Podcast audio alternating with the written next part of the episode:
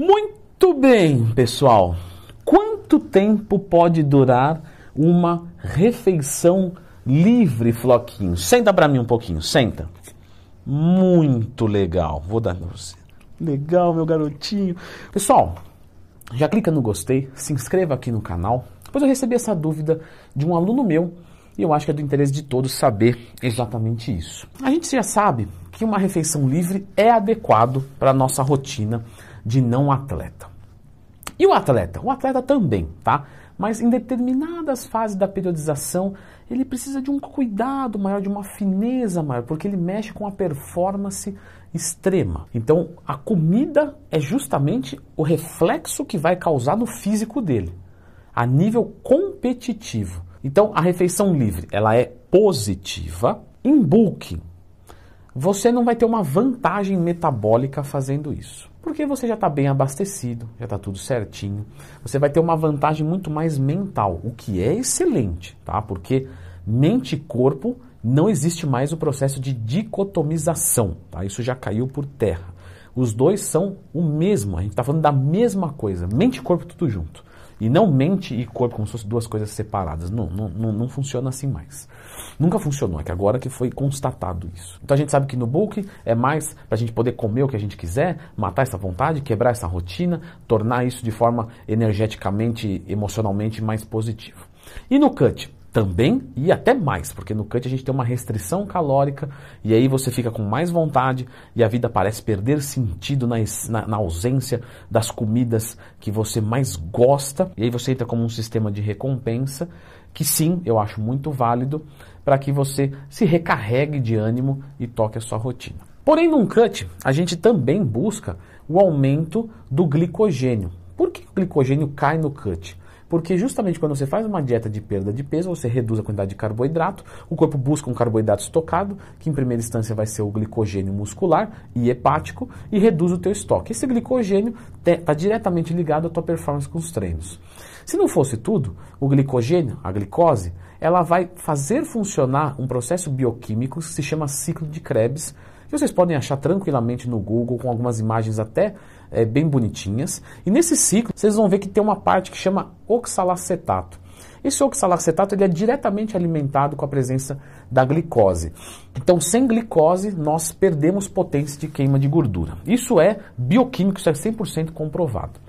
Quando você faz uma refeição do lixo, você sobe o teu estoque de glicose, você faz funcionar melhor esse processo bioquímico e depois, nos outros dias, você volta a queimar mais gordura corporal. Lembro de uma aluna minha que veio, sentou no consultório e me disse que tinha seguido tudo perfeitamente e não tinha obtido um bom resultado. E aí nós fomos investigar e realmente ela tinha feito tudo, com exceção que ela não fazia refeição do lixo quando nós gentilmente orientamos ela a ter um, um orgasmo gástrico pelo menos uma vez por semana. E aí explica muito. É uma frase antiga da década de 90, quem é mais old school com certeza conhece ou leu essa frase, que é a gordura se queima numa fogueira de carboidratos. Essa é a explicação bioquímica para essa frase maravilhosa. Então, num cutting, a recarga ela é extremamente importante que aconteça. Então, você dedicar minimamente uma refeição do lixo é algo excelente. Quanto tempo pode durar este momento que vai me gerar um orgasmo gástrico?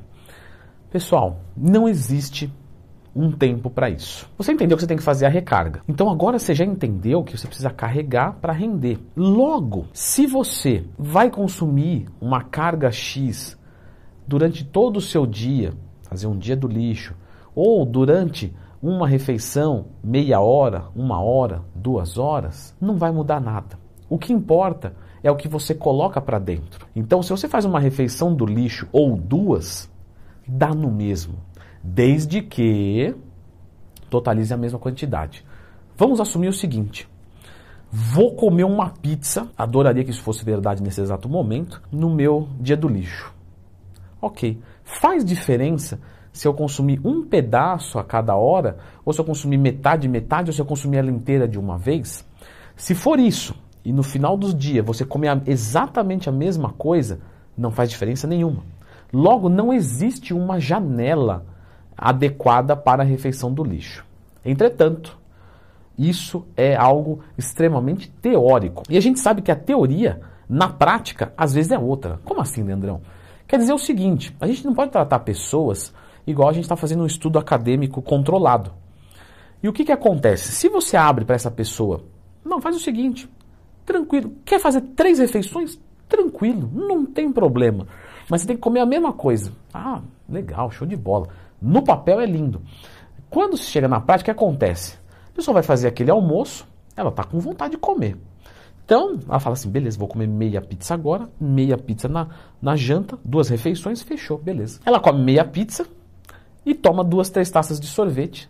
Ela come meia pizza, toma duas, três taças de sorvete.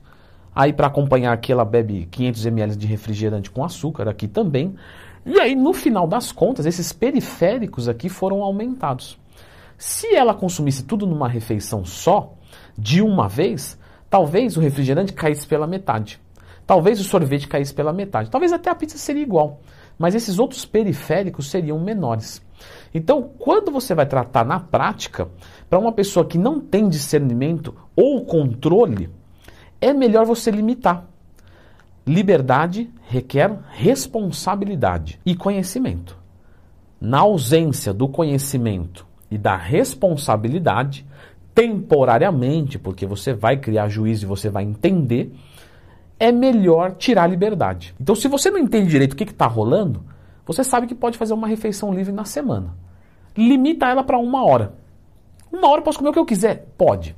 É o jeito mais fácil, inclusive para quem está assistindo e trabalha com essa parte nutricional, fica a dica é, é, de atuação profissional mesmo. Quando senta um aluno na minha frente no consultório, ou quando ele responde a minha anamnese na consultoria online, pelo jeito dele escrever, pelo jeito dele falar, eu sei se ele tem conhecimento ou não. É uma coisa que eu não preciso perguntar. Você tem conhecimento? Não.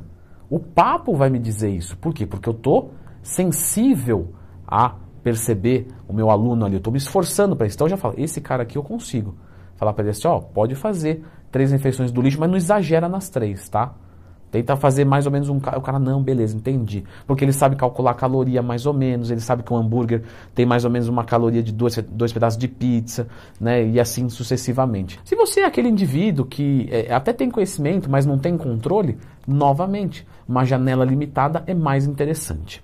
Por que, que no bulk a gente pode fazer umas duas, três refeições livres e no cut normalmente a gente faz uma só, tá? Isso como convenção, não é sempre, não é mesmo, Floquinhos? Que faz dia do lixo todos os dias.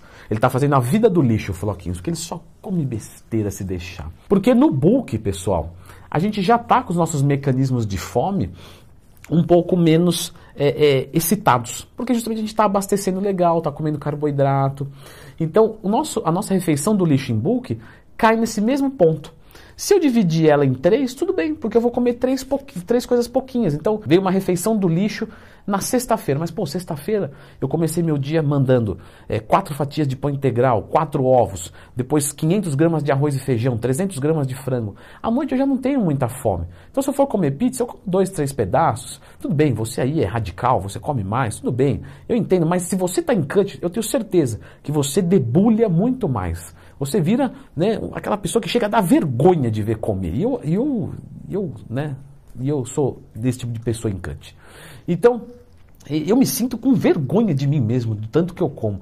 Já no book, não. No book você fala, não, tá tranquilo, eu tô de barriga cheia, você vai ali come mais para matar à vontade.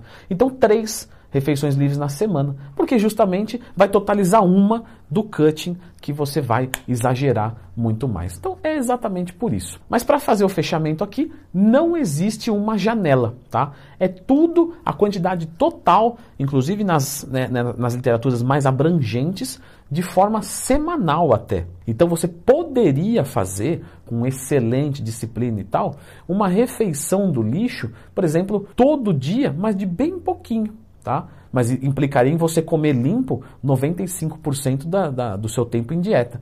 Ao invés de você comer um dia 100% livre, você dilui isso em 7 dias. Só que, novamente, não é qualquer um que dá.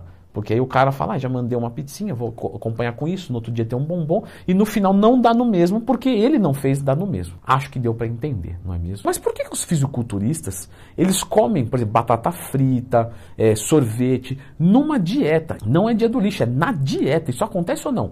Acontece. Eu vou deixar a explicação neste vídeo aqui para você entender por que os fisiculturistas comem sujo e têm resultados melhores do que os seus. Qual é a estratégia para isso? Tá aqui, ó.